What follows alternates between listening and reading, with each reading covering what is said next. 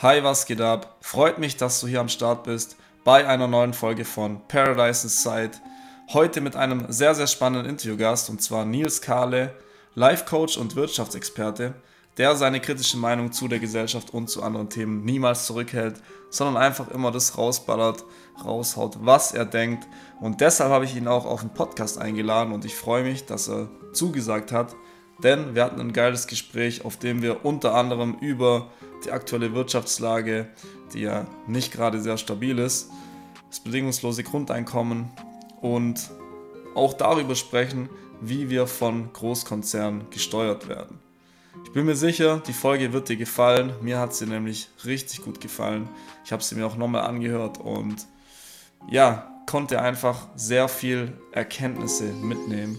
Und ich will nicht länger rumpalabern, wir starten jetzt gleich rein. Let's go!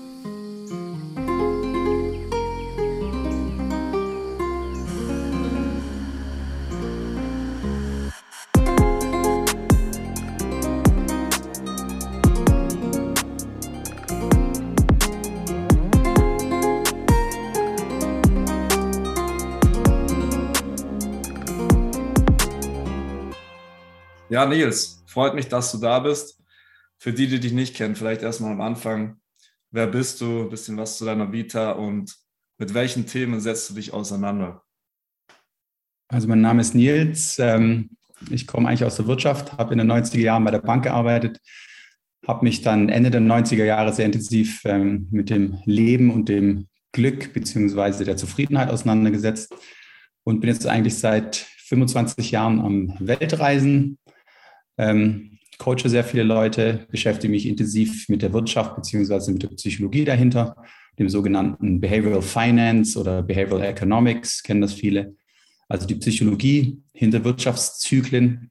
Und ähm, in dem Bereich berate ich auch, beziehungsweise coache halt. Und ist eigentlich das Fundament so für mein Leben.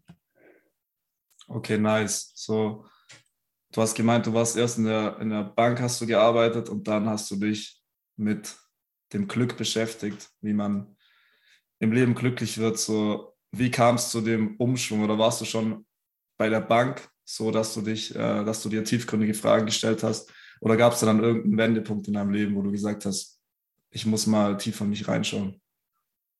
Ja, also das, so das erste Zeichen war eigentlich, ähm, als ich in der Bank war, wo ich gemerkt habe, dass diese Struktur, die ich vorher so als was ja fundamentales, nachhaltiges, tiefgründiges gehalten habe, dass es eigentlich doch nur ein löchriger Käse ist, ähm, wo man gemerkt hat, äh, da wird doch sehr viel anders verkauft nach außen hin, als es eigentlich in echt ist. Also jetzt nicht nur bezogen jetzt auf die Deutsche Bank, sondern überhaupt im Bankenwesen, im Finanzwesen. Und dann habe ich, ich denke mal, so wie jeder interessierte Mensch, ähm, einfach mal Fragen gestellt. Also wie funktioniert das oder warum können sich manche Menschen aufgrund ähm, von gewissen Sachen maßlos bereichern, ohne dass sie dafür zum Beispiel ins Gefängnis kommen oder angeklagt werden. Ne? Also man kann als Beispiel, was ich damals miterlebt habe, ja, dann kommt ein neuer CEO, also ein neuer Vorstand in ein Unternehmen, der wird natürlich erstmal mit ein paar Millionen bezahlt. Ne? Und der soll das Unternehmen unter, äh, optimieren. Und was macht er als erstes? Er entlässt natürlich Menschen, weil ähm, ja, die menschliche Arbeit ist immer noch die teuerste. Ähm, und es war das Einfachste, ein Unternehmen zu optimieren, indem man einfach sagt, okay, wir entlassen jetzt, jetzt ein paar tausend Menschen äh, und dadurch machen wir einen größeren Gewinn. Und da fragt man sich natürlich auch, okay, wo ist jetzt ja, die Moral, beziehungsweise ist das jetzt normaler Kapitalismus, gehört das jetzt mit dazu? Sind diese Menschen jetzt mehr oder weniger selbst schuld oder ähm, kann man sogar den neuen CEO dafür ähm, schuldig machen oder ja nicht verklagen, aber dass man sagt, okay, er hätte es eigentlich wissen müssen, weil wir wissen ja auch schon allein von der Statistik, dass eine gewisse Prozentzahl der Menschen, die dann zum Beispiel 20, 30 Jahre im Unternehmen arbeiten, sich vielleicht danach ja das Leben nehmen oder in Depressionen oder Angstzustände verfallen. Ich meine, ähm, wo beginnt die Schuld? Und ähm, das waren so die ersten Vorboten, wo ich mich selber gefragt habe, okay, äh, willst du überhaupt in dem Sektor arbeiten? Klar, man verdient sehr viel Geld, aber man fragt sich auch, ähm, kann man dann abends wirklich gut schlafen, weil man eigentlich weiß, dass man ähm, ja, von dem Unwissen vieler profitiert dann in, in dem Sinne. Also von, ja, von dem Unwissen von den Menschen, die dann zum Beispiel jemanden oder ein bestimmtes Produkt kaufen und damit eigentlich diese Art der Wirtschaft fördern. Ne? Und ja, wie gesagt, dann, das war so der erste ähm, ja, Vorbote und dann 90er Jahre war ja der Nasdaq-Boom. Also deine Generation hat es wahrscheinlich nicht so mitgekriegt, also wo das Internet dann äh, floriert ist und weltweit anerkannt wurde als der nächste Boom und dann gingen ja auch die Kurse durch die Decke. Wir haben alle ähm, finanziell sehr stark davon profitiert. Ich unter anderem auch, ähm, bis dann eben der Crash kam, der mich auch völlig auf dem falschen Fuß erwischt hat und mich dann auch kurzfristig gesundheitlich, also mit einer Gastritis und ähm, mit, ja, ich will nicht sagen Angstzuständen, aber schon gut runtergezogen hat, hat. Also jetzt nicht depressiv, aber wo ich echt gesagt habe, okay, jetzt musst du dir nochmal Gedanken drüber machen.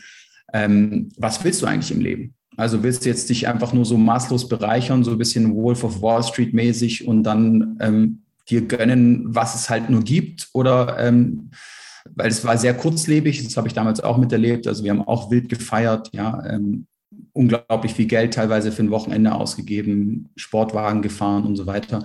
Aber abends saß man dann halt doch wieder äh, zu Hause und hat sich gedacht, okay, also das kann man jetzt ein paar Wochen machen, vielleicht auch ein paar Monate. Aber irgendwann mal, ja, ist dann halt dieses Dopamin, ist dann, du kannst es gar nicht mehr triggern. Also du müsstest immer größer, immer höher, äh, immer weiter und damit wäre natürlich auch irgendwann deine Lebenszeit begrenzt, weil du dich natürlich dann in Sphären bewegst, wo du ja 24-7 arbeitest, was wir ja jetzt auch bei vielen Entrepreneuren sehen, die zwar vieles Gutes tun, aber dann natürlich ihre ganze Lebzeit dafür opfern. Und das war nicht meins. Also dann habe ich, wie gesagt, der Reset für mich damals Anfang der 2000er war dann halt auch, dass ich gesagt habe, okay, was, was macht mich wirklich glücklich? Also nachhaltig glücklich. Und das habe ich dann für mich eben vor über 20 Jahren klar definiert. Und daran hat sich eigentlich bis heute nichts verändert. Mhm. Würdest du sagen, das musste so kommen, dass du quasi auf den richtigen Weg gekommen bist. Also dass du so viel Geld hattest, so ein ähm, Leben voller Spaß, so ein erfolgreiches Leben, wie man es in unserer Gesellschaft deklariert, um zu checken, dass es doch nicht ist? Es ist schwer, ähm, das so zu pauschalisieren, weil Geld ist immer relativ. Also auch zu dem Zeitpunkt, ähm, wo man Multimillionär ist, kommt man sich immer noch nicht wirklich reich vor, weil du dich dann auch in dem Moment in anderen Sphären bewegst. Mhm. Das heißt, du hast dann Menschen um dich rum, wie immer so schön sagt, es gibt immer einen größeren Haifisch im Becken. Ne? Und so ist es halt im Finanzwesen auch. Ähm, dann fühlst du dich groß, weil du jetzt einen Ferrari hast. Ja, dann triffst du jemanden, der hat eine Yacht. Ja, dann bist du bei dem auf der Yacht unterwegs, ähm, wo du sonst zu Hause mit dem Ferrari schon der König bist, aber dann bist du auf der Yacht und da bist du mehr oder weniger der Tellerwäscher, ja, weil alle anderen auf dieser Yacht haben halt meistens auch eine Yacht und du bist jetzt nur eingeladen. Ja, was machst du denn dann? Und das, und das ist ein endloses Spiel, was du, was du da spielen kannst. Und irgendwann mal opferst du eben eins, was du dir nicht kaufen kannst, und das ist eben die Lebenszeit.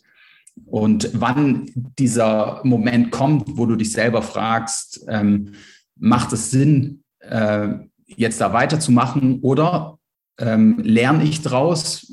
Das bei mir sehr früh eingetreten, dass ich selber gesagt habe, okay, schau doch mal die Leute an, die jetzt zum Beispiel dort sind, wo du aktuell hin willst. Also ja, die vielleicht eine dicke Yacht fahren oder CEO von der Firma sind oder halt zwei, dreistellige Millionäre sind. Also nicht nur ein paar Millionen auf dem Konto, sondern halt wirklich richtig dick ähm, ja, mitschwimmen in dem Bereich. Ähm, würdest du mit denen tauschen?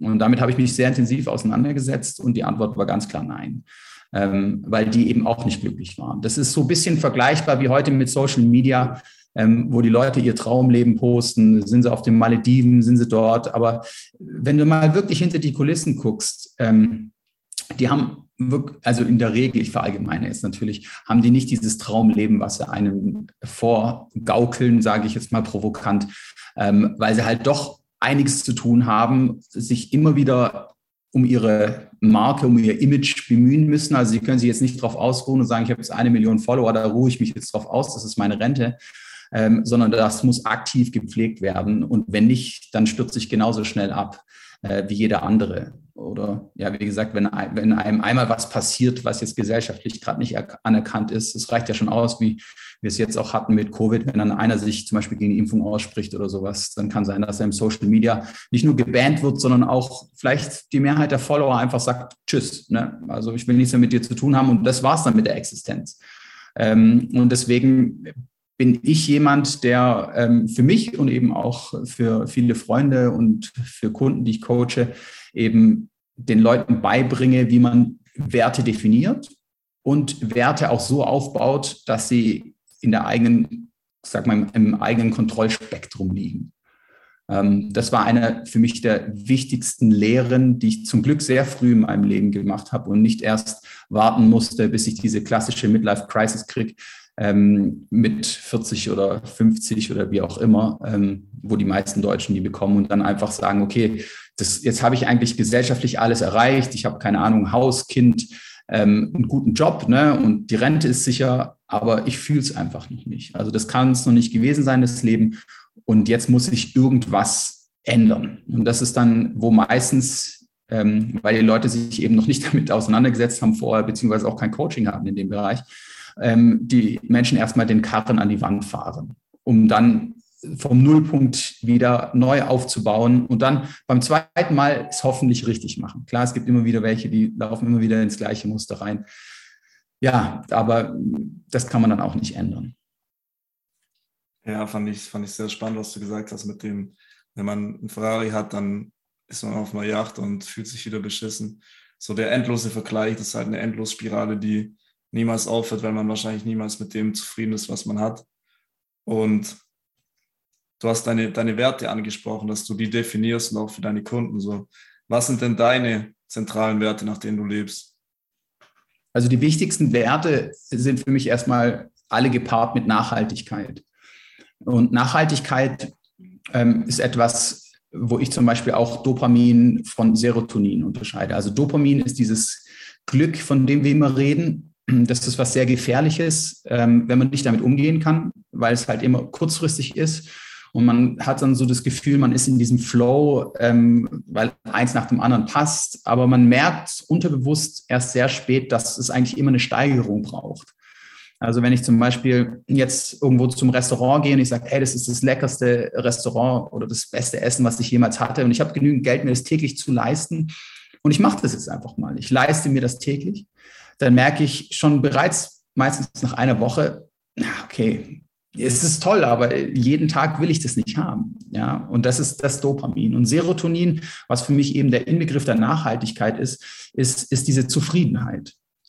Also das sollte man ganz klar abgrenzen von dem Glück. Und Zufriedenheit ist etwas, was man sich erarbeiten muss. Das ist nicht, was man einfach nur durch einen Gedanken oder durch einen, sage ich mal, materialistischen Kauf ähm, sich aneignet, ähm, wie jetzt ein schönes Haus oder ein, ein Ferrari oder sowas, sondern ähm, Serotonin, diese Nachhaltigkeit ist etwas, ähm, wie gesagt, was man sich erarbeiten muss. Und dazu zähle ich zum Beispiel das Mindset, dass ich verstehe, und da sind wir bei den Werten, was macht mich zum Beispiel nachhaltig zufrieden?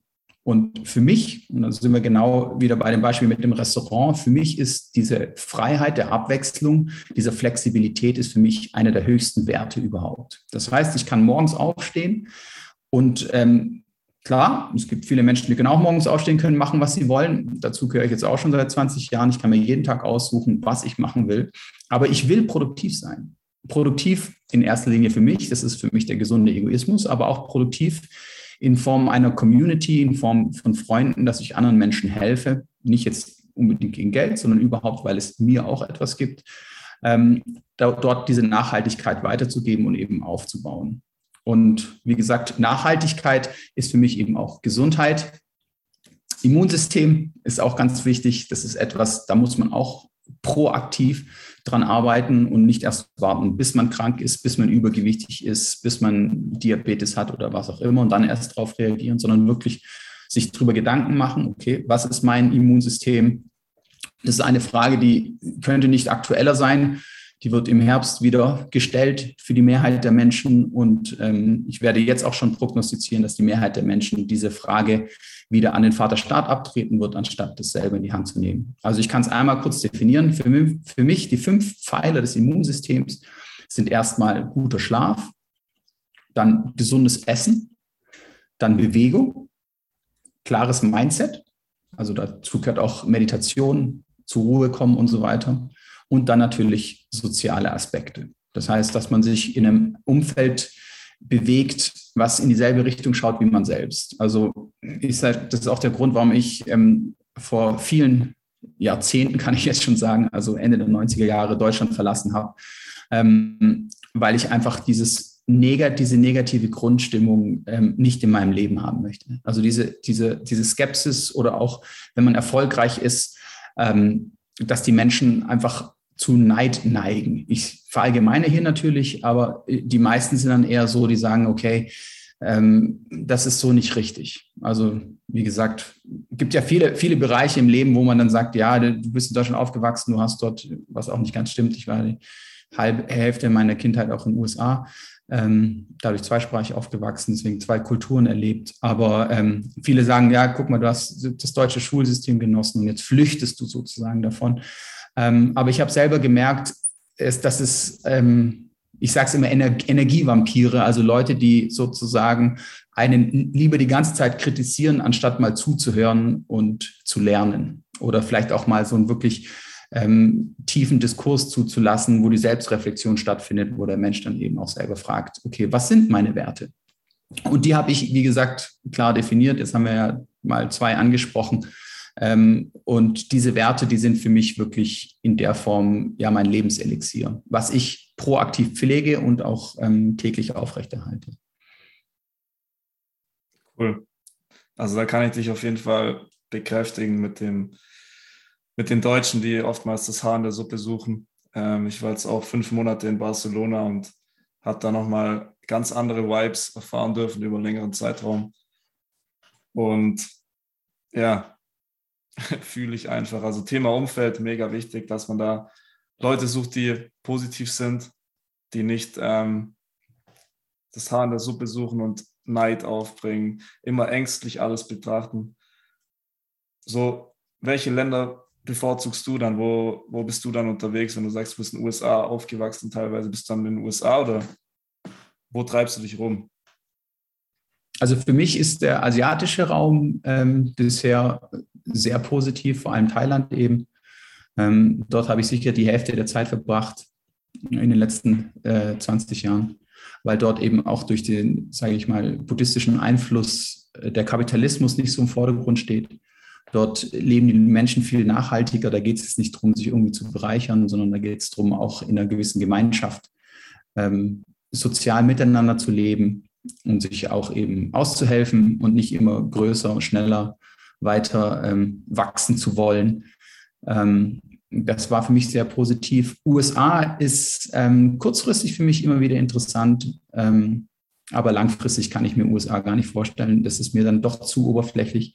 Sicherlich ähm, würde ich das jetzt nicht pauschalisieren, dass ich sage, ähm, ein bestimmtes Land rauspicken, weil es gibt in jedem Land Communities oder eben auch ein Umfeld, in dem man sehr nachhaltig existieren kann und eben auch ein sehr schönes Leben hat. Nur in gewissen Ländern ist es halt einfach schwerer.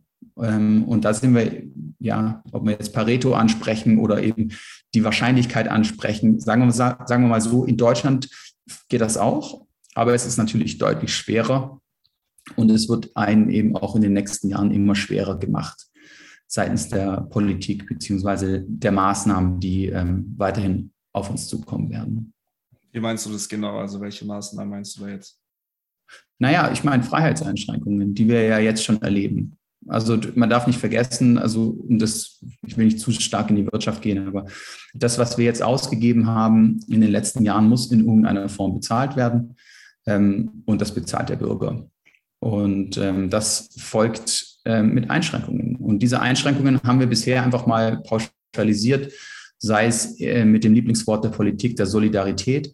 Ähm, wie viel die Solidarität kostet, ähm, wird vor allem der Deutsche im Herbst und im Winter jetzt mal live miterleben. Und in Form von Kosten meine ich jetzt nicht unbedingt in Form von Geld, sondern in Form von Einschränkungen des Wohlstandes. Ähm, ja, ob es jetzt, ich will jetzt nicht sagen, ich glaube nicht, dass wir frieren, ich glaube auch nicht, dass wir eine Hungersnot kriegen, aber ähm, vom Mindset und vom Gefühl, von dem Umfeld, in dem man leben wird, ähm, diesen Herbst und diesen Winter wird sehr unangenehm in Deutschland. Okay, weil wir eben mit finanziellen Einschränkungen leben müssen, oder? Ich habe es jetzt noch nicht. Naja, wir sehen es ja selber. Also kurz gefasst, ähm, der Euro hat jetzt Parität zum Dollar erreicht. Ne? Also wir sind ja knapp 20, 30 Prozent gefallen jetzt innerhalb von einem Jahr.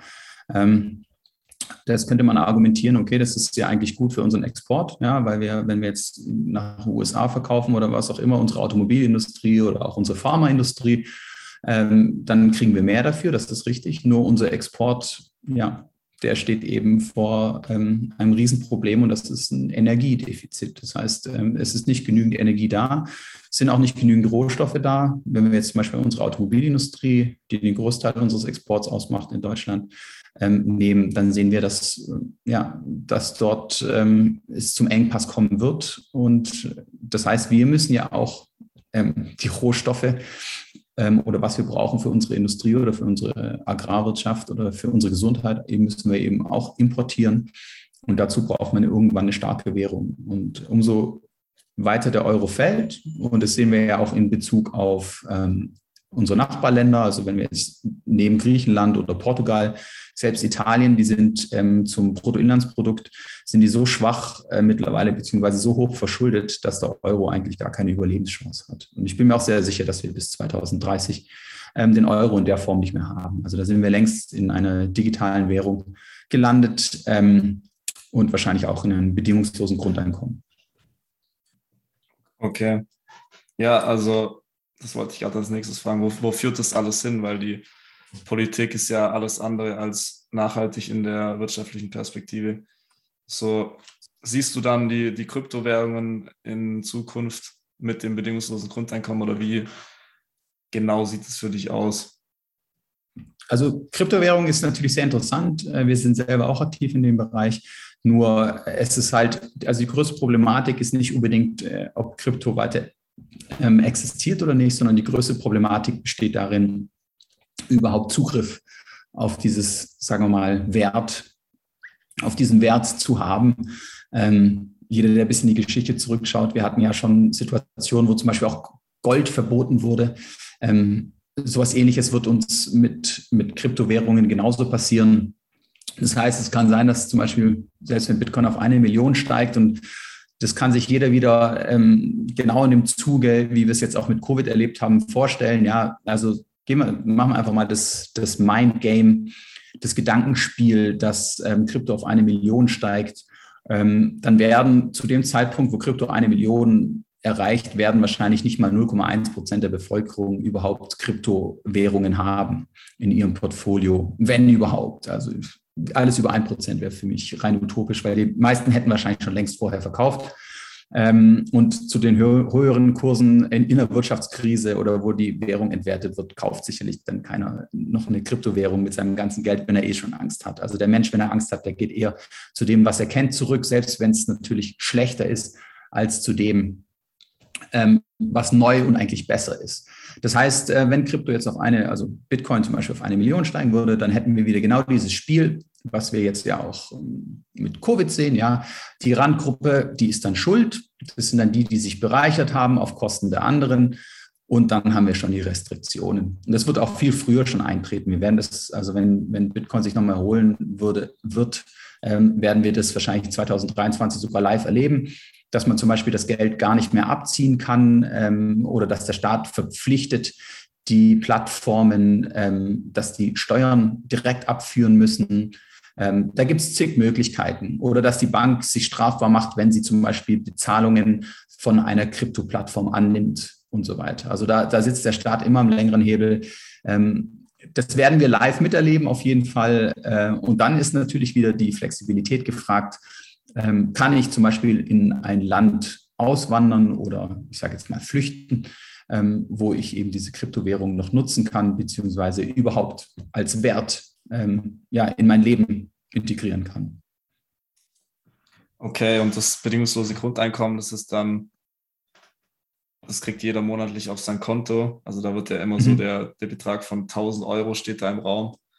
Und gibt es dann, wie wird es dann finanziert? Gibt es dann eine Erhöhung auf, also eine Mehrwertsteuererhöhung? Das heißt, die, die konsumieren, ähm, zahlen dann einfach das bedingungslose Grundeinkommen mit oder wie funktioniert es dann?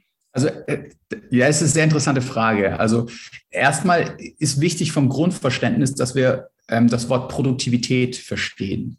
Ähm, wir sind aktuell in einer globalen Produktivität, die war noch nie so hoch wie vorher. Also wir haben, wir haben, und es ist ganz wichtig zu verstehen, ähm, wir haben aktuell kein, ähm, wie sagt man, wir haben nicht zu wenig von etwas. Ja, wir haben nicht zu wenig Energie, wir haben nicht zu wenig Rohstoffe, wir haben auch nicht zu wenig Essen, sondern unser Problem ist ein rein logistisches. Und dieses Problem wird mehr oder weniger, ich will nicht sagen erschaffen, weil sonst sind wir wieder in dem Bereich, ja, gibt es dann eine Agenda oder sowas? Nein. Aber die Firmen ähm, profitieren davon, eine vorgegebene Knappheit zu erschaffen. Ja, ähm, weil es den Menschen erstens abhängig macht und es gibt dir als Firma Macht, äh, dich noch besser positionieren zu können. Das heißt, ähm, wir können problemlos, heute können wir problemlos, ähm, wenn wir es logistisch, und das ist natürlich utopisch, ähm, wenn wir das logistisch so hinbekommen würden, ähm, dass die Arbeit rein produktiv strukturiert wird und nicht eben diese ganze Bürokratie ähm, ja, die, diese ganzen Sanktionen und was auch immer. Ich meine, wir sehen es ja selber, diese Doppelmoral. Ja, auf der einen Seite sind alle dann plötzlich Putin-Hasser, ähm, aber auf der anderen Seite trifft sich die Wirtschaft. Ähm, dann beim World Economic Forum sitzen sie alle an, an einem Tisch und, und, machen Wirtschaftsverträge. Also das ist wie so, wie so eine Doppelwelt, in der wir uns bewegen. Das heißt, die Produktivität ist vorhanden. Der Mensch rein theoretisch muss kaum noch arbeiten heutzutage. Ähm, wir haben uns nur an diesen Anker festgesetzt, und das will die Industrie natürlich auch, ähm, dass wir noch viel arbeiten müssen, um ähm, existieren zu können. Und äh, da kann jeder wieder ein Gedankenspiel machen und sich selber fragen, okay, wenn wir jetzt diese Pyramide nach Maslow nehmen, ne, wo so diese Grundbedürfnisse unten drin sind, wer von uns arbeitet überhaupt noch in diesem Bereich, diese Grundbedürfnisse zu erfüllen? Und das ist eigentlich so gut wie gar keiner von uns. Weil die meisten, was, was wir machen, ist eigentlich eher so was ja, Künstlerisches oder Unterhaltsames oder ja, Bürokratisches teilweise eben auch. Ähm, mit Sachen, denen wir uns rumschlagen. Ich meine, das ganze Gesundheitssystem basiert ja eigentlich nur noch darauf, ähm, den Menschen ich will nicht sagen krank zu halten, aber man, man behandelt nur noch die Symptome. Also man, man setzt sich gar nicht mehr ähm, mit dem Ursprung auseinander. Und da ist Covid nach wie vor das beste Beispiel. Also man setzt sich nicht mit dem Immunsystem auseinander, sondern man setzt sich dann lieber mit einer Impfung auseinander oder mit einem Lockdown oder mit Restriktionen oder ja, mit politischen Gehandhabe, wo dann wieder ein Lobbyismus entsteht. Ähm, ja, die, die Masken müssen verkauft werden, die Impfstoffe müssen gespritzt werden und so weiter. Und da hat man sich einfach so stark verzettelt, dass wir eigentlich am Ende im Kapitalismus landen und gar nicht in diesem moralischen Aspekt. Und deswegen die Zukunft, um deine Frage zu beantworten, mit diesem Grundeinkommen.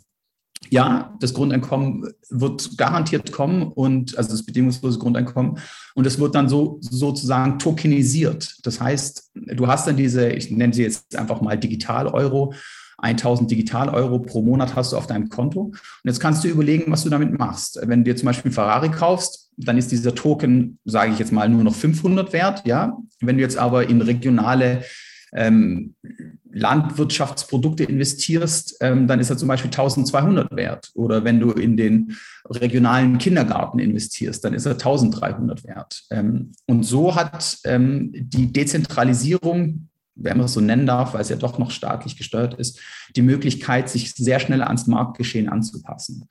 Und ich sehe das sehr positiv, um das klar auszudrücken. Also ich bin gar nicht der, der Mensch, der sagt, okay, hier kommt der Überwachungsstaat und so weiter, sondern ähm, der Mensch muss und da werden sich äh, viele an diesen Worten wahrscheinlich dran beißen. Aber der Mensch muss in irgendeiner Form ähm, gesteuert werden. Ich will nicht sagen kontrolliert, aber doch in die richtige Richtung gesteuert werden. Weil sonst haben wir irgendwann mal die Weltkonzerne, die eben immer wieder das gleiche Spiel spielen mit der Angst, ja, diese unsichtbare Angst. Das ist wie nach 9-11 mit dem Terror. Das hat man ewig spielen können. Man wusste nicht, wo dieser Terror ist, aber dafür hat man sämtliche Kriege gemacht, ähm, weltweit, auch im Zuge der NATO, die von den Menschen nicht hinterfragt wurden, weil sie so viel Angst hatten. Und genau das gleiche Spiel ist jetzt mit Covid. Ja, die Leute haben Angst plötzlich äh, vor dem Virus, ja, den es eigentlich mehr oder weniger schon immer gab, ähm, der prozentual eigentlich auch gar keinen Einfluss auf unser Leben hat. Aber er könnte ja rein theoretisch Einfluss auf unser Leben haben. Und deswegen mache ich mich deswegen so verrückt, ähm, dass ich bereit bin, alle anderen Maßnahmen einfach hinzunehmen. Ja, da, ist, da spielen die Medien ja auch eine sehr große Rolle, Werbung, Marketing und so weiter, die ja auch ähm, mit der Angst spielen, beziehungsweise uns da triggern. Und ich bin mir sicher, dass du sehr, sehr wenig Mainstream-Medien konsumierst. So, woher nimmst du dann deine ganzen Infos und deinen Input? Also Mainstream-Medien kriege ich selber direkt, glaube ich, konsumiere ich gar nicht, außer jemand macht mich bewusst darauf aufmerksam. Ähm, dadurch, weil ich auch über die Wirtschaft eigentlich mit den Beratern zu tun haben, die habe, die aktuell die Regierung beraten. Das heißt, ich sitze mehr oder weniger an der Quelle und ähm, weiß daher auch, welches, äh, sage ich mal, mangelnde Fachwissen aktuell überhaupt in der Re Regierung sitzt, beziehungsweise wovon die getrieben wird. Ähm, und das, meine meisten, meine größten Informationen sind halt wirklich ähm, durchs Reisen, ähm, natürlich auch in dem Umfeld, in dem ich mich bewege, mit den richtigen Leuten zu kommunizieren und dann halt ähm, wirklich diese, diesen Sentiment, also diese, ähm, sage ich mal, Psychologie direkt in der ersten Reihe mitzubekommen. Also wie, wie, wie denkt der normale Bürger gerade, ähm, welchen Trend haben wir, wie verhält sich vor allem die Mehrheit, ähm, die meistens falsch liegt bei langfristigen Trends und wie sind und wo sind wir in der Zyklik? Das, ist, das sind für mich die wichtigsten Fragen, die ich eigentlich immer wieder versuche, ähm, täglich zu bewerten. Wie kommen wir da raus aus dem Todeskreislauf, sage ich jetzt mal, dass wir, dass die meisten Menschen einfach von Unternehmen gesteuert werden, von ähm, dass die immer wieder die, die Lüge glauben, ich bin im Mangel, ich brauche irgendwas, ich muss irgendwas konsumieren, das ich ähm, glücklich bin, dass ich zufrieden bin, dass ich gesund bin. Wie kommen wir da als Gesellschaft raus? Ich weiß, das ist eine große Frage, aber vielleicht hast du ja die Masterantwort. Ja, also die Frage ist eigentlich gar nicht so schwer zu beantworten. Also ich glaube an dieses Fourth Turning. Ich weiß nicht, ob du davon schon mal gehört hast. Also nee, was ist das? An, recherchieren, weil es also es gibt ja so eine langfristige Zyklik, ne? Und am Ende, und da sind wir gerade jetzt, also in der kurzfristigen und in der langfristigen Zyklik sind wir gerade in dem Bereich, wo der Mensch sozusagen am Ende alles wieder zerstört, weil er sich auf dem ausgeruht hat, was vorher durch die starken Hände kreiert wurden. Also wir haben jetzt eigentlich mehr oder weniger die viele Menschen, und das sieht man ja auch, ich meine, nichts gegen YouTube oder sowas, aber wenn du jemanden hast, der keinerlei Nachhaltigkeit irgendwas kreiert und trotzdem Millionär ist und lebt ja, ja, wie die fette Made im Speck, ähm, dann musst du dich halt selber auch fragen, okay, wenn alle in diese Richtung tendieren und immer mehr werden ja Influencer oder Social Media oder was auch immer, wie sie sich nennen, Entrepreneure, ähm, irgendwann crasht dieses System in sich, weil das Geld oder das Zahlungsmittel, was wir haben, muss eine gewisse Nachhaltigkeit haben. Und das, was wir gerade erleben, klar, ähm, Mr. Schwab nennt es dann äh, Great Reset. Äh, es wird ein Reset sein. Also es wird ganz klar zum heftigen Crash kommen. Ähm, in breiter Hinsicht, also nicht nur fürs Finanzsystem und die Wirtschaft, was wir in den nächsten Jahren erleben werden, sondern, und das ist für mich eigentlich der Hauptaspekt, vor allem im psychologischen Bereich. Also immer mehr Leute ähm, werden mit Depressionen, Angstzuständen oder vielleicht eben auch Suizidgedanken ähm, zu kämpfen haben, weil sie einfach diese Nutzlosigkeit ähm, spüren, ähm, weil sie eben nicht proaktiv sich mit ihren Werten auseinandergesetzt haben, sondern sie haben eben Werte noch, wie ich muss Geld verdienen oder ich bin nur was wert, wenn ich einen Job habe ähm, oder wenn ich dem Staat treu bin oder ähm, wenn ich solidarisch bin. Ja, Sie haben das Wort nie hinterfragt, was solidarisch ist, weil das suchen Sie sich wie so ein Spotlight plötzlich aus. Ja, ähm, wenn du diese Werte hast, ähm, die hast du selber nicht in der Hand. Ja, das kann man sich vorstellen. Ja, das ist wie ja, jemand, der sich drei oder viermal impfen war und dann ähm, kriegt das trotzdem oder ähm, ja, stellt das Ganze dann in Frage und dann wird er plötzlich auf die Seite des Schwurblers oder des Aluhutträgers gesetzt ähm, und diffamiert, obwohl er eigentlich die ganze Zeit konform war, staatskonform, sage ich mal. Ähm, und das ist psychologisch unglaublich schwer, das überhaupt zu verkraften. Und dann, und dann gibt es manche Leute, die sind eben stark genug und sagen, okay, jetzt stelle ich die richtigen Fragen. Also jetzt hinterfrage ich das, ähm, was ist meine Gesundheit, was ist mein Immunsystem, ich möchte es jetzt in die eigene Hand nehmen Klar kann man sich schützen. Also es ist ja kein Schwarz-Weiß, aber ähm, was ist richtig, was ist falsch. Aber dass man die Sachen, die man selber steuern kann, in die eigene Hand nimmt, in die eigene Hand nimmt. Ähm, das, das wird jetzt ähm, die Spreu vom Weizen trennen in den nächsten Jahren. Und ähm, da sieht es für einige Menschen leider sehr, sehr schlecht aus, weil sie es halt ihr ganzes Leben noch nicht gelernt haben. Und ähm, in einer Krisensituation, wo es wirklich hart auf hart kommt, ähm, ist es zu spät, das dann zu lernen, weil dann ist man selber zu schwach. Also ganz einfache Anekdote ist vielleicht, wenn man einen übergewichtigen Menschen nimmt, der ist ja auch nicht übergewichtig geboren, sondern er hat sich das langsam angefressen, sage ich jetzt mal provokant, und plötzlich hat er Diabetes. Ja, und jetzt sagt der Arzt, okay, wir haben zwei Möglichkeiten. Entweder du stellst jetzt deine Ernährung um ähm, und wir kriegen das in den Griff, ja, oder wir fangen jetzt an, erstmal zu spritzen, ja, Insulin und dann ähm, vielleicht noch eine Magenverkleinerung oder was auch immer. Die meisten Leute gehen den zweiten Weg, weil sie natürlich in dem Moment, und das ist kein Angriff, in dem Moment ähm, ist es für sie viel leichter, die Verantwortung abzugeben, ähm, so wie man es gewohnt ist. Ja, man ist krank, man geht zum Arzt, der Arzt entscheidet. Also man setzt sich nicht damit auseinander, warum bin ich jetzt krank oder warum habe ich jetzt eine chronische Krankheit, ähm, sondern man gibt diese Verantwortung ab. Ähm, und dieses ja, ich sag mal, diese Form der Verantwortung wird, wird natürlich nicht nur vom Staat, sondern auch von der Industrie genutzt, dass es natürlich auch viel leichter ist, ähm, anstatt sich mit seinem Immunsystem auseinanderzusetzen und zu schauen, ähm, was macht es aus, wie stärke ich mein Immunsystem, ja, gehe ich halt lieber impfen und nenne mich solidarisch in dem Moment. Wie kommen die Menschen in die Verantwortung? Also sehr schlüssig alles erklärt, dass wir das selbst in die Hand nehmen müssen und oftmals halt leider den leichteren Weg gehen, in der Komfortzone bleiben und die Verantwortung abgeben.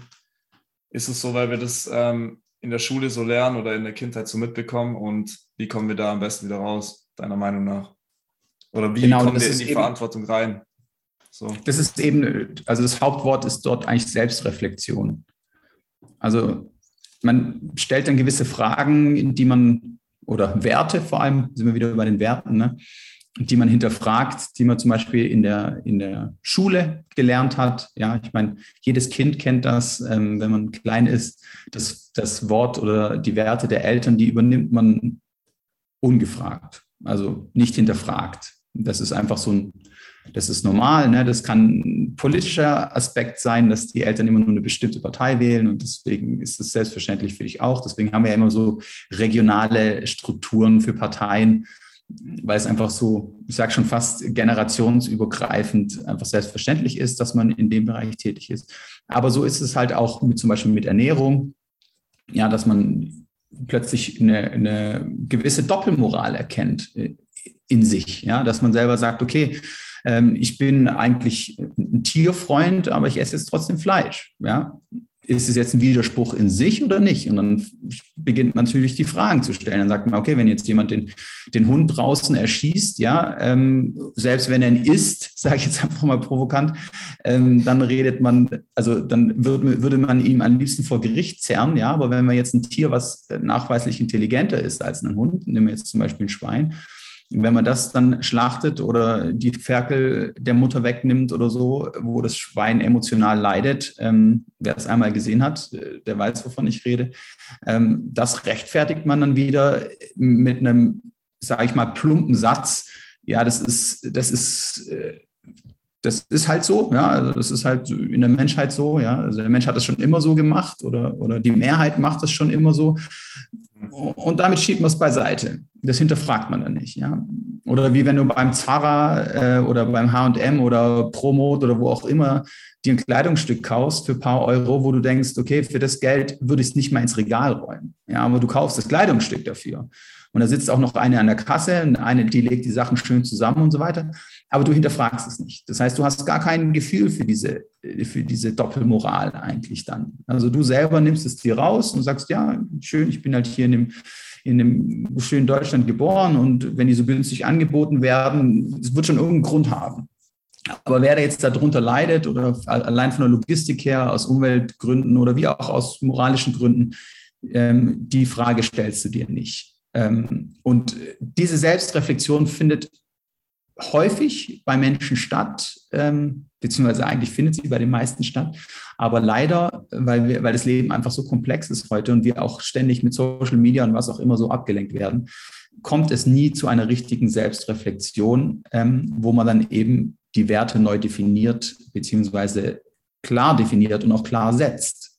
Dass man selber sagt, okay, äh, dieses Nachhaltige, das mache ich jetzt nicht, unbedingt, damit meine Kinder eine schönere Welt haben oder dass diese Welt weiter existiert, sondern diese Nachhaltigkeit mache ich, weil es einfach ein Teil von mir ist. Es ist einfach, ich bin Teil von dieser Erde und es ist nicht so, dass diese Erde für mich hierhin gestellt wurde, um die einfach zu nutzen, sondern ich bin einfach ein Teil von dem Ganzen. Und das kann man wie so eine Art Symbiose oder Biotop sehen. Ähm, das Ganze funktioniert nur, wenn wir uns als Teil sehen und nicht sagen, okay, nur weil ich jetzt die souveräne Spezies auf diesem Planeten bin, habe ich die Möglichkeit, das jetzt auszunutzen und zu leben, weil nach mir die Sinnflut.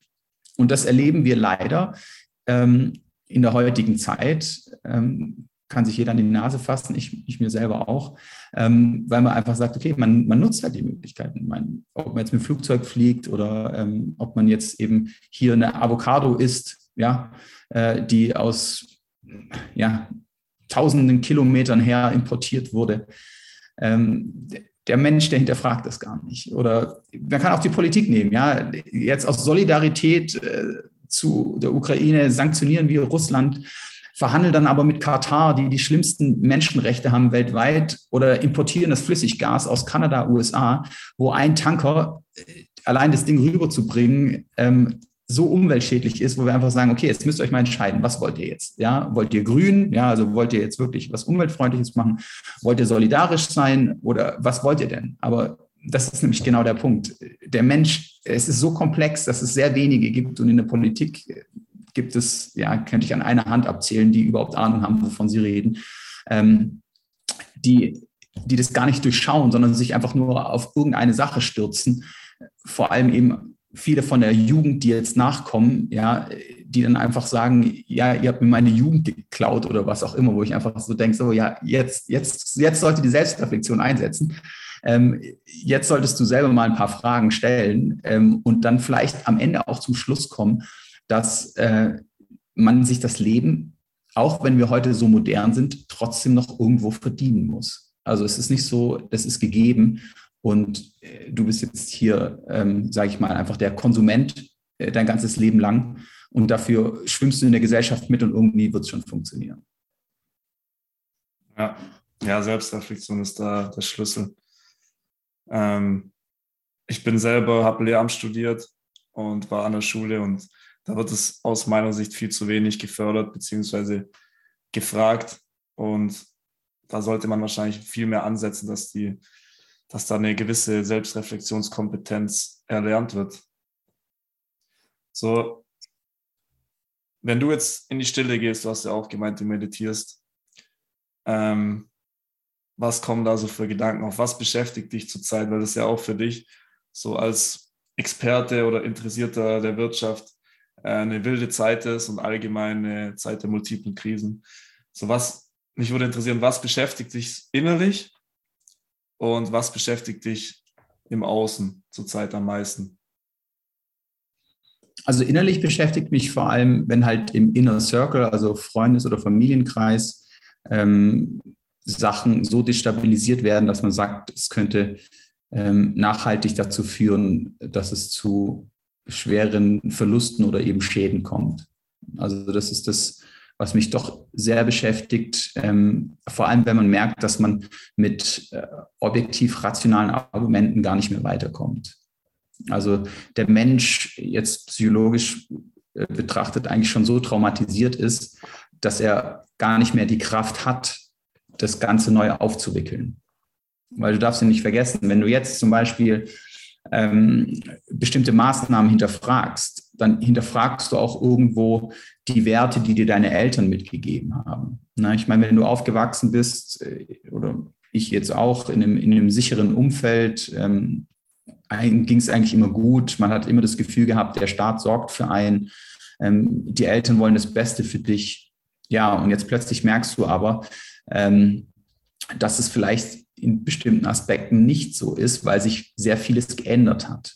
Ja, das ist wie wenn du eine Quelle hast, die hat dir immer objektiv die Wahrheit berichtet und plötzlich wird die aber, sage ich mal, finanziell wirtschaftlich untergraben, dass sie vielleicht jetzt doch, sage ich mal, durch psychologische Manipulation ähm, doch andere Aspekte eher verfolgt, ja, so wie wir es vielleicht gerade auch, beziehungsweise wir sehen es so in der Politik, ja, wo es dann nur noch um Aktionismus geht und jeder will eigentlich nur noch Recht haben. Aber die Leute haben einfach komplett vergessen, worum es geht. Ähm, und dann verändert sich etwas im Hintergrund. Du selber nimmst es aber bewusst nicht wahr. Und genau da entsteht eben diese Gefahr. Ja, das kannst du so vergleichen, wie wenn du immer direkt vom Bauern die frischen Produkte kaufst er, er benutzt aber plötzlich, sage ich mal, einen Dünger, der nicht gesund für dich ist. Wann kriegst du das mit? Weil der Bauer selber wird dich ja nicht darüber informieren. Es kann ja sein, dass der Bauer einfach plötzlich kapitalistisch geworden ist, anstatt nachhaltig. Dass er sich gesagt hat, okay, ich will jetzt dann plötzlich auch mein Ferrari haben oder ähm, Golf spielen gehen oder was auch immer. Also es, es erfüllt mich nicht ähm, dieser Job als Bauer und deswegen werde ich jetzt ähm, mehr kapitalistisch. Und dann kommt halt dieses Kraftfutter oder Monsanto oder was auch immer. Ne? Dann kommt plötzlich ein anderer Aspekt. Aber bis du es am Produkt merkst, ist es meistens schon zu spät. Das heißt, wenn du dann erst, ich polarisiere jetzt ein bisschen, die gesundheitlichen Schäden an dir selber oder an deinem Umfeld, was es konsumiert, erkennst, ähm, ist es zu spät. Ähm, und dann ist der Punkt, wo kannst du proaktiv einsetzen? Und dann, da lehne ich mich nochmal ein Stückchen aus dem Fenster. Wir sehen es jetzt aktuell auch. Ja, wir titulieren das, äh, die Spritze gegen Covid als Impfung. Rein medizinisch betrachtet handelt es sich hier nicht um eine Impfung. Wir haben die drei, vier Aspekte, die eine Impfung mit sich bringen, haben wir alle nicht erfüllt. Und wir haben eigentlich nicht mal eine richtige Zulassung. Wir wissen eigentlich gar nicht, was wir machen, aber wir sagen, okay, hier ist die Wissenschaft jetzt so viel Geld und so aktiv, ähm, das Risiko gehen wir ein. Und das ist nämlich der Punkt. Diese Risik, dieses Risiko, dieser, diese Entscheidung, hast du die selber getroffen oder hat der Staat die für, sich, für dich getroffen? Und das, das, das, diese Frage stellt sich der Bürger nicht. Und das ist genau dieser Vergleich mit dem Bauer. Ja, wir haben, also die, die Gesundheitsbranche, ich meine, das war natürlich, seit es, seitdem es die moderne Medizin gibt, ähm, war das so, wurde wirtschaftlich unterwandert. Das heißt, hier geht es um kapitalistische Aspekte. Und da braucht man einfach nur mal schauen, wie viele Klagen hat zum Beispiel Pfizer. Und man wird kein anderes wirtschaftliches Unternehmen finden, was so viel Geld, also Strafe zahlen musste für Schmieren, für vorsätzlichen Betrug, ähm, für Fälschung. Ja, also, und jetzt vertrauen wir aber diesem Unternehmen plötzlich weil der Staat, ja, der mehr oder weniger auch wirtschaftlich unterwandert ist, das sieht man ja selber, wie, sie, äh, wie sich viele Politiker an diesem Szenario bereichern, weil dieser Staat eben dort mitmischt. Und das ist genau das, das ist genau die Problematik, die wir haben. Nach dem Zweiten Weltkrieg, wir bauen eine neue Demokratie auf, wir gehen in eine repräsentative Demokratie über und plötzlich sind wir eigentlich seit über 20 Jahren in einer Plutokratie. Das heißt, die großen Unternehmen, die Wirtschaft bestimmt eigentlich, was die Politik macht. Das hat aber nur kaum jemand erkannt, weil er sich natürlich mit der Komplexität der Wirtschaft nicht auseinandergesetzt hat. Und jetzt kommt irgendwann mal, da sind wir wieder bei der Selbstreflexion, kommt halt das Erwachen. Und die Frage ist, wie früh kommt das Erwachen? Kommt es noch rechtzeitig, dass du proaktiv dagegen angehen kannst, dass du sagen kannst, okay, ich bin jetzt noch stark genug, die Selbstverantwortung zu übernehmen für meine Gesundheit, aber auch für mein Umfeld und für meine Zukunft oder vielleicht auch für meine finanzielle Existenz, ja, dass ich Selbstversorger bin, dass ich gucke, ähm, dass ich meine Kinder oder meine Familie äh, schützen kann ähm, oder dass ich eben auch in einem, in einem Umfeld lebe, wo nicht der Staat irgendwann mal kommt, okay, wir, wir sperren deinen Konten, wir sperren deine Konten, ähm, deine Bitcoins, ähm, da kannst du nicht mehr drauf zugreifen und du musst jetzt eine Vermögensabgabe für deine Immobilie zahlen zum Beispiel. Ja, sehr, sehr komplex alles. Sehr spannend. Also, äh, ich habe vor kurzem mal ein Video von, von Dieter Lange angehört und er hat gemeint, angeschaut. Er hat gemeint, das Leben kann immer nur vorwärts gelebt werden und rückwärts verstanden, ähm, weil man eben ja so viel komplexe Dinge als Mensch nicht checkt und erst im Nachhinein dann drauf kommt, ja, so und so war das und so ist es ja auch eben mit dem mit der Untergrabung der ähm, Gesundheitsbranche bei uns in, in, der Gesellschaft.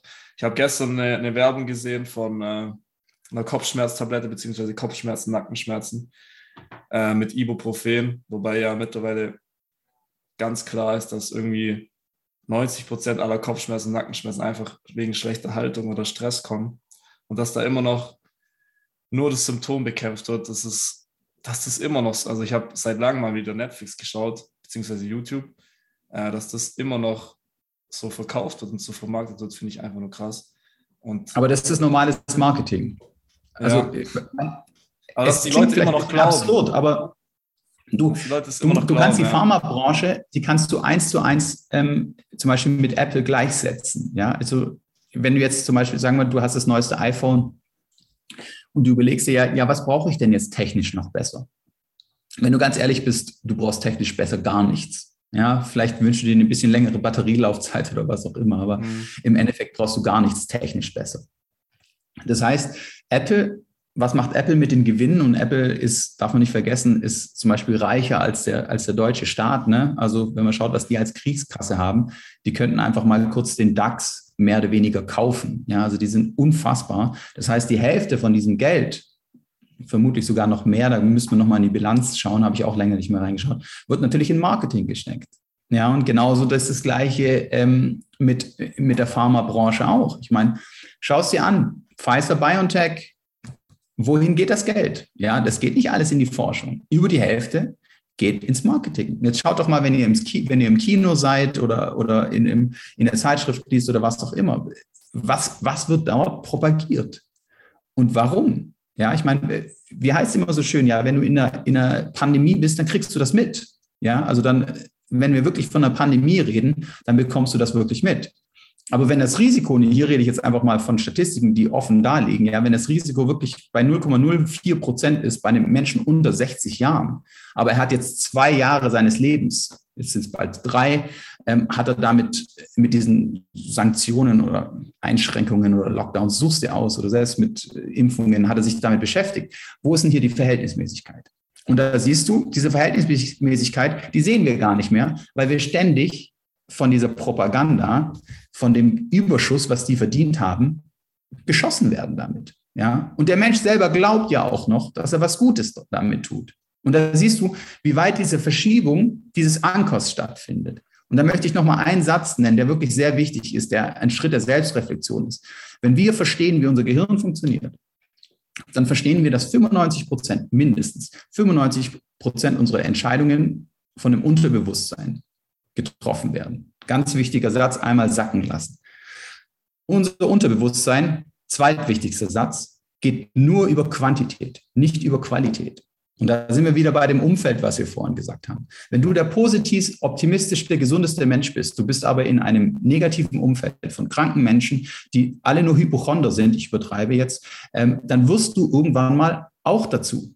Das ist menschlich, das ist genetisch verankert und dazu gehöre ich auch. Deswegen bin ich der, der dann in so einer Situation eher, ich sage jetzt mal, flüchtet, proaktiv, bevor er es drauf ankommen lässt und merkt, okay, du wirst hier in dem Strudel runtergezogen. Deswegen, wenn du den ganzen Tag, äh, nicht den ganzen Tag, aber wenn du abends schön deine Tages- oder wer auch immer der Mensch, ich will es nicht du sagen, weil du gehörst da nicht dazu, aber äh, wenn der Mensch abends ähm, sich die Tagesschau reinzieht, ähm, sich Lanz anguckt, ähm, diese klassischen Mainstream-Medien, ja, das ist Marketing, das ist Marketing auch von der Pharmaindustrie. Und dann wirst du negativ, du wirst dazu, dass du Angst kriegst, ja, oder selbst wenn deine Eltern dir dann sagen, die wollen dich nicht sehen, weil du jetzt gerade im Ausland warst äh, und du solltest erst Quarantäne machen, weil sie Angst haben, sich mit Covid anzustecken. Ja, du kannst es ihnen nicht logisch erklären. Sie haben einfach, sie sind so krass infiltriert worden von, von dieser Propaganda, aber haben selber nie ihre Selbstreflexion gehabt, das zu hinterfragen. Und das ist genau die Gefahr, die wir halt gerade sehen. Deswegen, das Unterbewusstsein funktioniert über Quantität, nicht über Qualität. Weil sonst könntest du deinem Unterbewusstsein einmalig sagen, guck mal, hallo, mein Bewusstsein ist jetzt da. Mein Bewusstsein sagt dir ganz klar, wenn du das und das isst, und das weißt du zu 100 Prozent, weißt du, dass es zu gesundheitlichen Folgen führt. Ja, sei es jetzt zum Beispiel Zucker, Transfats oder vielleicht auch teilweise ähm, Milchprodukte. Das weißt du, das sagt dir dein Bewusstsein, ähm, das sagt dir auch die Intelligenz, wo der dann Teil deines Bewusstseins ist. Mhm. Unterbewusst machst du es jetzt aber trotzdem noch. Warum? Weil es natürlich vom Marketing her und von der Zugänglichkeit her, was kriegst du in den Läden und so weiter, was essen deine Freunde, was, was kocht deine Familie, ähm, einfach ein Teil von deinem Leben ist. Und das ist der Punkt, um da rauszukommen, brauchst du unglaublich viel Kraft. Ja, und, und, du musst dich, du musst dein Unterbewusstsein, das kannst du eben nicht mit Verstand und Intelligenz ändern, sondern nur durch Konditionierung. Und eine Konditionierung des Unterbewusstseins braucht mindestens sechs bis acht Wochen. Das heißt, du musst deinem Unterbewusstsein sechs bis acht Wochen immer wieder über Quantität klar machen, dass das, was du gerade machst, nicht gut und nachhaltig für dich ist. Und das musst du ändern. Und, das, und der Fall, also sozusagen das Schwere, wirklich Schwere dran ist, ist, dass dein Unterbewusstsein empfindet es aber als Stress. Ja, weil es, dein Unterbewusstsein ist immer auf Shortcuts optimiert. Wenn du jetzt zum Beispiel Auto fährst, ja, und wir haben es ja schon ein paar Mal als Tests gehabt, vielleicht als kleine Anekdote. Wenn das Lenkrad nicht mehr rund ist, haben viele gesagt, ist eigentlich viel besser. Ja, ist auch für Unfälle und so weiter, ist viel besser. Wir haben da nur so ein kleines, was ja auch Tesla ein bisschen versucht hat. Aber dein Unterbewusstsein stresst es erstmal unglaublich, weil es ja gewohnt ist, ein rundes Lenkrad zu haben. Das heißt, diese ganzen Automatismen, die du jahrelang aufgebaut hast, die, ähm, die müssen jetzt neu konditioniert werden. Und das braucht eben Zeit. Und, und diese Zeit hat der Mensch einfach heutzutage zum Großteil nicht mehr. Und so ist es eben auch im Gesundheitswesen. Wir haben einfach nicht mehr die Zeit, uns mit unserem Immunsystem auseinanderzusetzen. Und deswegen nehmen wir den kürzesten Weg. Und es ist einfach, ja, dann ähm, das, was die Pharmaindustrie bzw. der Staat uns propagiert. Ähm, und wir kriegen dann auch noch den Stempel der Solidarität mit dazu. Perfekt. Ja, krank spannend. Also zusammenfassend, was du auch mit Apple gesagt hast und mit der, mit der Pharmaindustrie, es wird halt immer ein künstlicher Mangel erzeugt, oder? Weil die Leute sagen, hey, du hast das und das noch nicht in, an einem iPhone, du hast noch keine kranke Kamera, noch keinen äh, langlebigen Akku.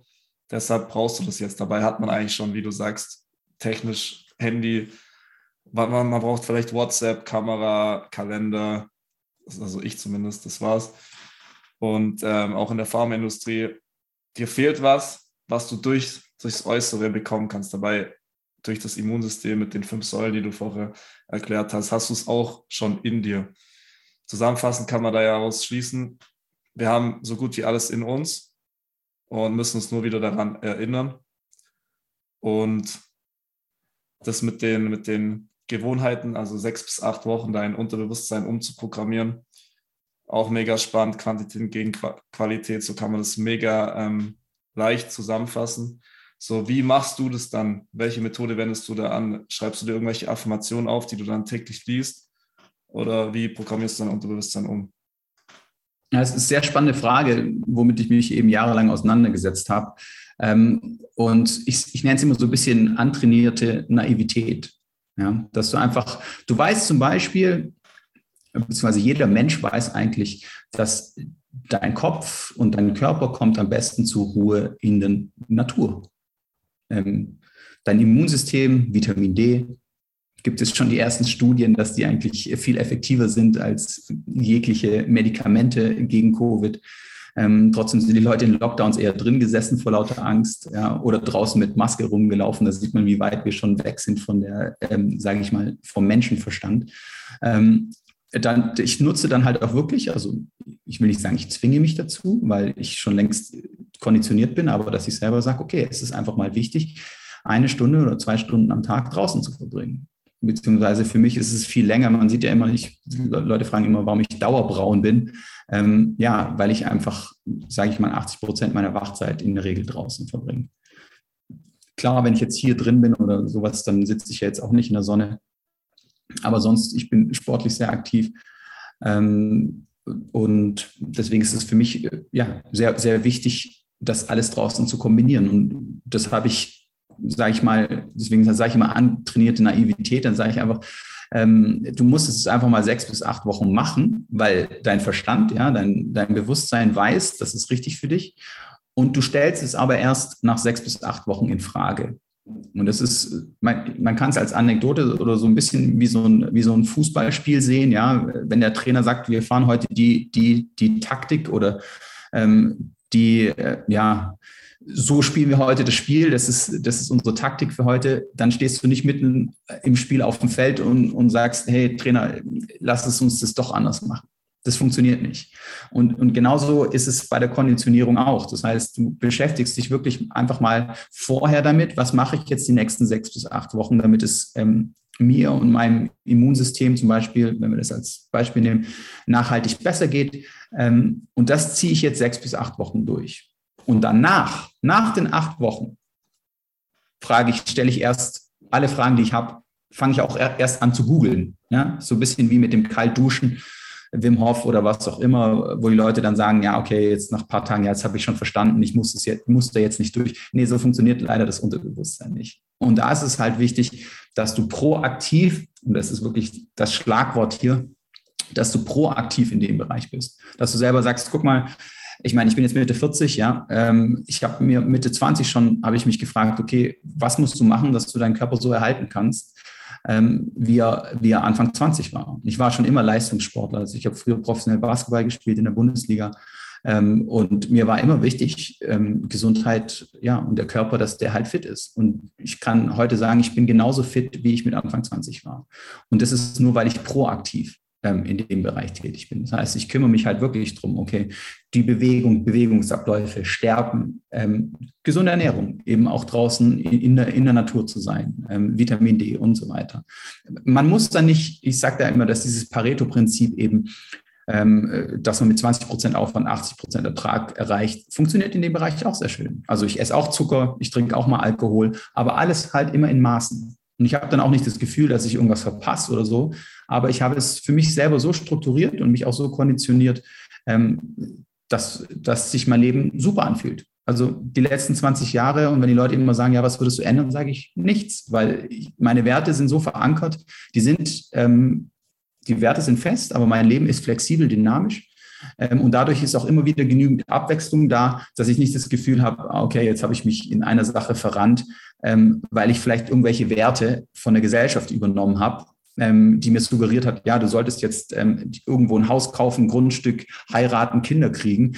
Das ist die Erfüllung des Lebens, ähm, weil es dir gesellschaftlich so propagiert wird. Ich sage nicht, dass es falsch ist, aber ich sage nur, wenn ich mich dafür entscheide, dann sollte ich diese Werte auch selber für mich erst hinterfragen, bevor ich die einfach gesellschaftlich annehme, weil die Mehrheit es so macht. Ja, also der, der Start ist das Wichtigste, um nochmal zurückzukommen auf die, auf die Gewohnheiten.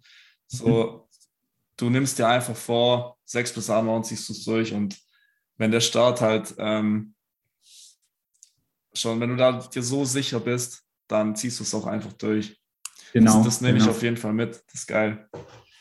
Gibt es auch als, also so ein bisschen wieder so ein kleines Gedankenspiel, wenn man sich selber überlegt, ja, also wenn du dich jetzt äh, zurücklehnst mal irgendwann in Ruhe und du fragst dich, okay, was waren eigentlich so die Highlights meines Lebens? Also wirklich, wo ich sage so, wow, also das hat einfach wahnsinnig, mich wahnsinnig erfüllt. Also das war, da kriegst du Gänsehaut, wenn du dran denkst, oder ein Lachen auf den Lippen, weil es einfach so wunderschön war.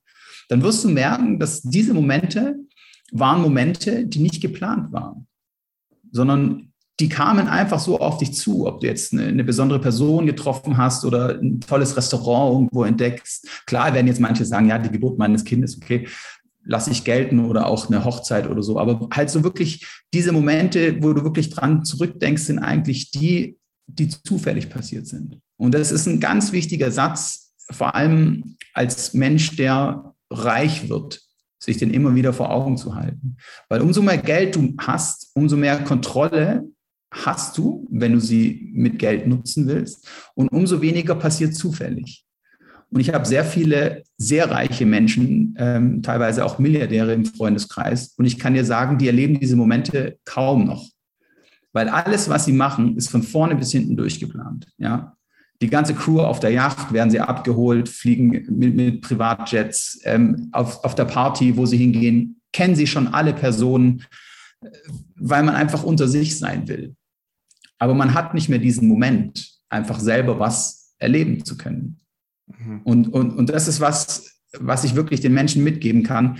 Also lasst euch nicht blenden von diesem, ja, ähm, jetzt, dann hast du es geschafft. Also wenn du so und so viel verdient hast, dann hast du es geschafft.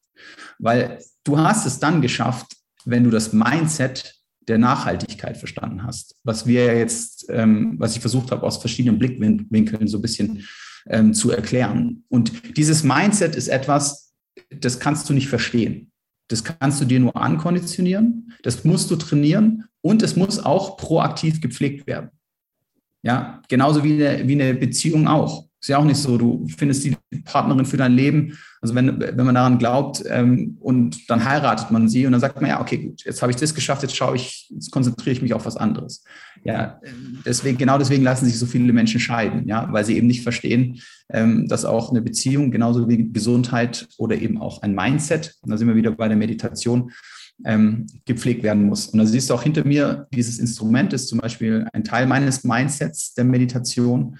Ähm, es ist etwas, wo ich darauf konditioniert bin, zur Ruhe zu kommen, wo das spielerische, wo der spielerische Aspekt da ist ähm, und ähm, der mich immer wieder grounded in der Hinsicht. Und vielleicht noch ein kleiner Tipp oder Trick äh, dabei, um vielleicht ein bisschen mehr in dem Hier und Jetzt leben zu können, in der Gegenwart leben zu können, den Moment zu genießen, vor allem wenn er besonders ist, ähm, der ist immer spielerisch. Also dieses Spielerische, dieses, ähm, wie man auch beim kleinen Kind sagt, ein kleines Kind kennt ja nicht den Unterschied zwischen Realität und Fantasie. Das ist für das Kind das, dasselbe. Deswegen können sie auch nicht lügen, wenn sie klein sind, ne? weil ob es jetzt echt stattgefunden hat oder nicht. So ist es auch in unserem Unterbewusstsein. Also unser, unserem Unterbewusstsein ist es vollkommen egal, ob das in echt stattgefunden hat oder nicht. Wenn ich das die ganze Zeit mit Horrorszenarien, was, was könnte passieren, was wäre, wenn zu bombardiere, dann wird es es auch irgendwann mal glauben.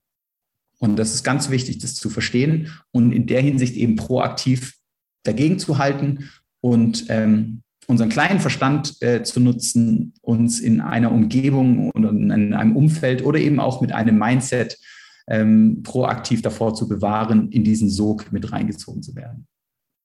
Jo. Ich möchte mir äh, noch kurz eine Abschlussfrage stellen, die wir jeden unseren Gästen stellen. Und zwar heißt unser Podcast, Podcast ja Paradise Inside, weil wir so für uns herausgefunden haben, dass das Paradies, das Glück, Erfüllung halt im Innen zu finden ist und nicht im Außen. Und du hast schon sehr, sehr viele Ansätze gebracht. Aber trotzdem noch, was würdest du den Menschen mitgeben wollen oder den Menschen empfehlen, wie man näher zu seinem inneren Paradies kommt? Ähm, in einem Satz, versuche nicht das zu kontrollieren, was du nicht kontrollieren kannst.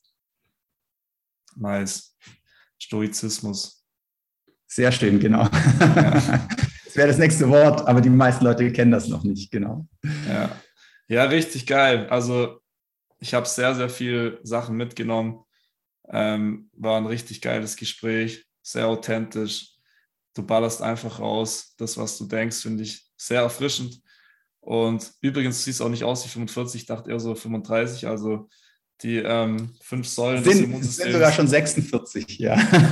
okay, krass, krass. Also in, in der Jugendsprache würde man sagen, stabiler Typ. Sehr schön. Ja. Dankeschön.